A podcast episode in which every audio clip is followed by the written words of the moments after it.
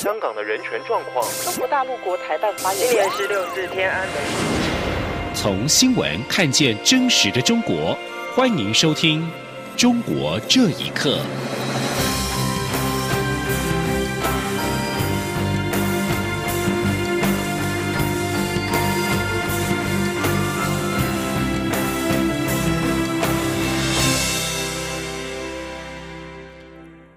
各位好，欢迎收听《中国这一刻》。中国新型冠状病毒肺炎疫情持续的延烧，副总统当选人赖清德认为，中国不必损人利己打击台湾，忽略台湾民众健康的权益。台湾会继续加油，不会放弃。武汉肺炎疫情可以让国际社会看得更清楚，中国阻绝台湾于世界卫生组织之外，牺牲台湾人民健康人权并不公平。希望因此可以得到国际社会更多的支持。让台湾早日参与世界卫生组织。而至于阻挠包机再回台商一事，赖清德表示，政府会持续的沟通，希望能够达到目标。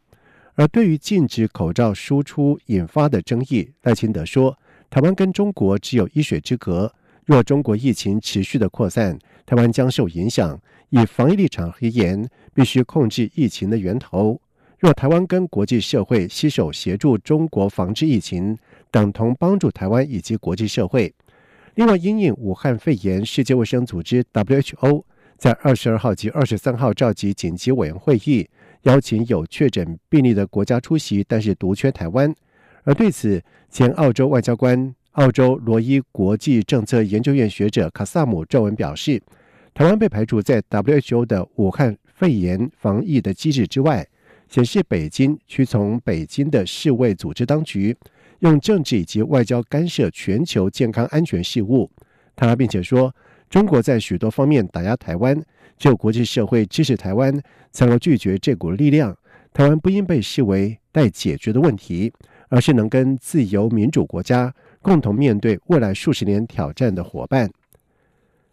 中央流行疫情指挥中心在今天举行了专家咨询会议，与会专家李炳炎坦言。目前，台湾对武汉肺炎疫情掌握上有一个困扰，就是无法第一时间掌握对岸的疫情资讯，这可能会造成检疫的缺口，而这也反映出台湾应该参加国际卫生组织的重要性。他并且呼吁国际社会都应该正视这个问题。记者肖兆平的报道。中国武汉肺炎疫情持续扩大。根据中国疾控中心二十八号为止的通报资料，中国三十一省市区已经确诊有五千九百七十四例新型冠状病毒确诊个案，疫情仍持续延烧。加上台湾二十八号出现首起家庭内的群聚感染确诊个案，更引发民众关注后续防疫作为。为此，中央流行疫情指挥中心二十九号临时召开专家咨询会议，会后由传染病防治医疗网指挥官张尚淳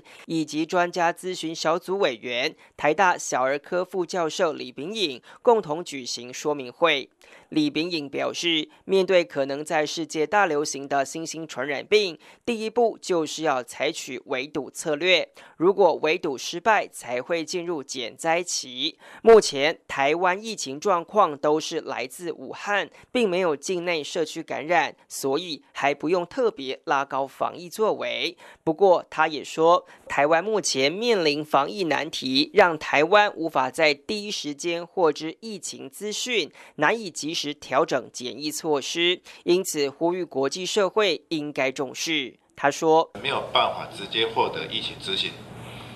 哦，所以这一点又又再度告诉我们说，台湾加入国际卫生组织的重要性。当你的现在我们的疫情只能够间接间接从一些新闻报道去去寻找蛛丝马迹，我们没有办法直接或者立即的资讯，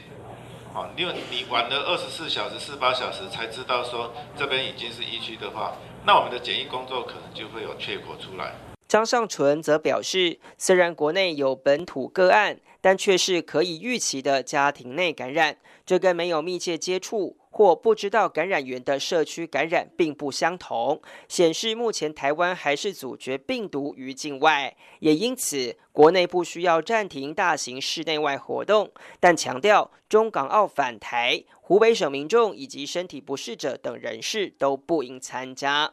张尚淳也说，紧接着就是面临学校开学，评估台湾目前的疫情状况，专家并没有建议要暂缓上课。不过，如果有中港澳返台且无症状的学生，还是要全天佩戴口罩，做好健康管理工作。中央广播电台记者肖兆平采访报道。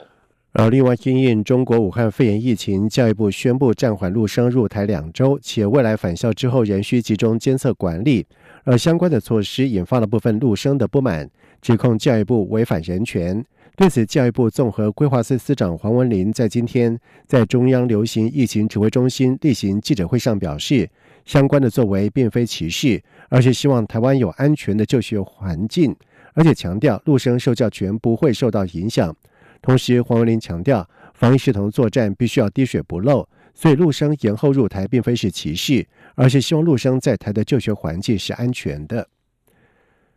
中国武汉肺炎疫情是持续的延烧，在外界忧心，恐怕让电子业面临年后断链的危机。而对此，工研院专家在今天表示，这次的疫情短期内将对当地供应链产生冲击，尤其是消费性的电子供应链。而就中长期来看，在台仍有产能的台厂，则渴望获得转单，同时疫情也会加速台商转移生产的基地。若是移回台湾，将会有助于推升国内的经济。记者谢佳欣的报道。中国武汉肺炎疫情延烧，拥有多家记忆体、面板以及印刷电路板厂的湖北省，如武汉，已对人员进出还有对外交通做管制。外界忧心这将影响出货，甚至是开工后产线人员回归不易，使得电子业面临断裂危机。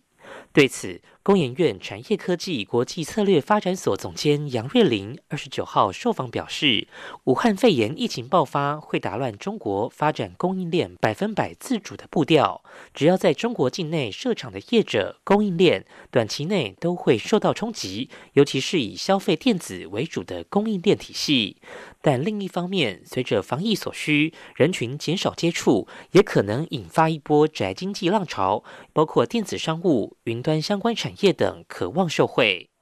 至于台厂方面，杨瑞麟认为，在台湾仍具有一定产能的台厂，包括记忆体、面板、印刷电路板等，都渴望因为中国当地供应链出现混乱而享有转单效应。同时，中国疫情也将加速台商自中国大陆移转生产基地的脚步。他说：“目前还在大陆有生产基地的台湾业者，会加速回来台湾设厂。”找地，然后开始把更多的一些产能搬回来台湾，或者说搬到其他地区，加速或者延伸原来美中科技战或贸易战供应链移出大陆的这一个现象会加速，应该会更多的厂商搬回台湾。对台湾本土的经济会有更好的推升效果。杨瑞麟并提到，台湾若能成功守住武汉肺炎疫情，对经济发展应可有正面效果。中央广播电台记者谢嘉欣采访报道。而另外，根据中国官媒中央电视台的报道指出，截至到今天晚上六点为止，中国感染新型冠状病毒肺炎的病例已经达到了六千零五十五例，其中有一百三十二例死亡，一百一十五例已经出院。而西藏也出现了一例疑似的病例。中国国家卫健委表示，已经派出六千名的医护人员抵达湖北支援前线的医疗工作。武汉看病难以及住院难的问题有了很大程度的缓解。不过，有武汉的居民表示，官员是谎话连篇，有患者因为医院没有床位而遭到拒绝让病患住院。请听以下的报道：武汉肺炎横扫中国各地，也向境外蔓延。卫健委医政医管局副局长焦亚辉表示，已经派出六千名医护人员抵达湖北支援前线医疗工作。他并且表示，从目前情况来看，武汉看病难和住院难的问题有了很大程度的缓解。